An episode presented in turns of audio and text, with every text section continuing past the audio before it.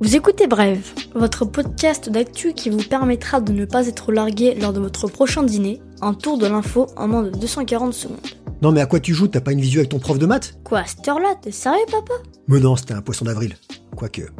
Au menu du mercredi 1er avril, poisson pas frais cette année. Une nouveauté dans Brève, la Minute de l'Union d'Emmanuel Foulon, porte-parole au Parlement européen, notre correspondant permanent numéro 1. Oui, on sait s'entourer. C'est comme ça qu'on dit bonheur en finnois. Et pour terminer, on vous parlera d'une belle initiative de l'ultra-trailer Kylian Jornet qu'on aimerait voir imiter chez nous. Parce que là, vous êtes en vacances, très bien. Mais à la rentrée. Cette année, les blagues, canulars et autres poissons d'avril risquent bien de tomber à l'eau. On en conviendra, l'heure n'est, semble-t-il pas, à la gaudriole worldwide.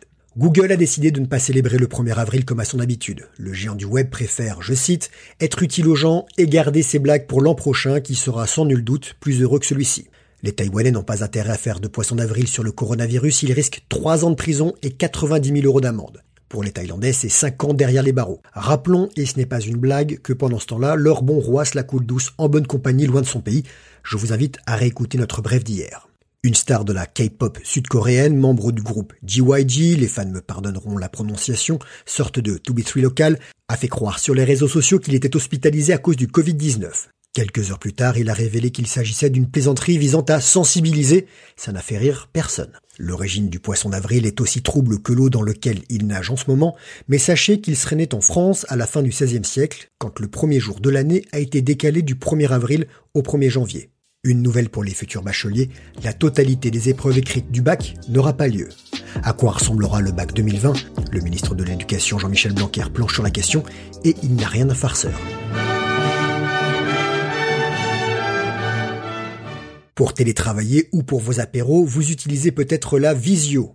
Pas toujours simple de se comprendre, alors imaginez ce que ça donne à 27 et dans plusieurs langues. Depuis le début de la crise, les dirigeants de l'Union semblent désunis. Et c'est ce que nous dit Emmanuel Foulon, porte-parole au Parlement européen, depuis Bruxelles, confiné lui aussi. Ravi de pouvoir partager sur Bref ce petit point Europe en direct de Bruxelles. Ce que de nombreux gouvernements et chefs d'État considéraient encore il y a quelques semaines comme une grippette fait aujourd'hui des milliers de morts. La réponse européenne était faible, mais incriminer l'Europe en tant que telle serait une erreur. Ce sont les chefs de gouvernements nationaux qui font l'Europe. Et ceux-ci ont été incapables de s'entendre à tel point qu'au début de l'épidémie, il y eut quasi autant de stratégies anti-coronavirus à travers l'Europe qu'il n'y a d'États dans l'Union européenne.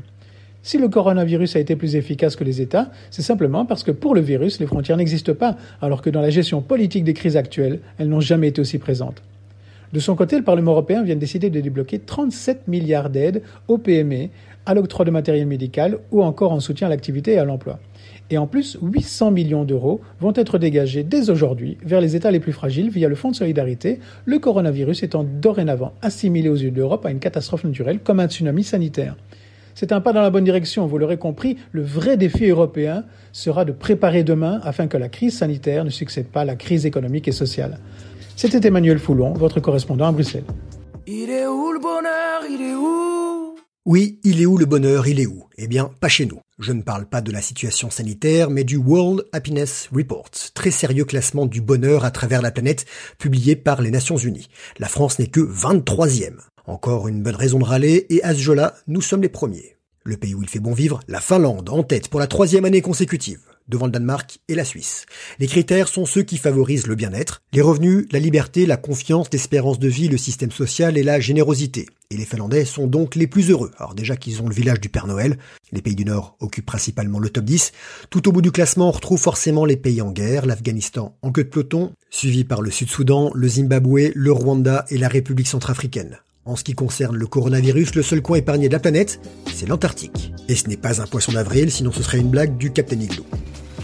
Cours, Forest, cours En France, nous avons encore le droit de courir, la fameuse heure d'activité physique quotidienne dans un rayon d'un kilomètre.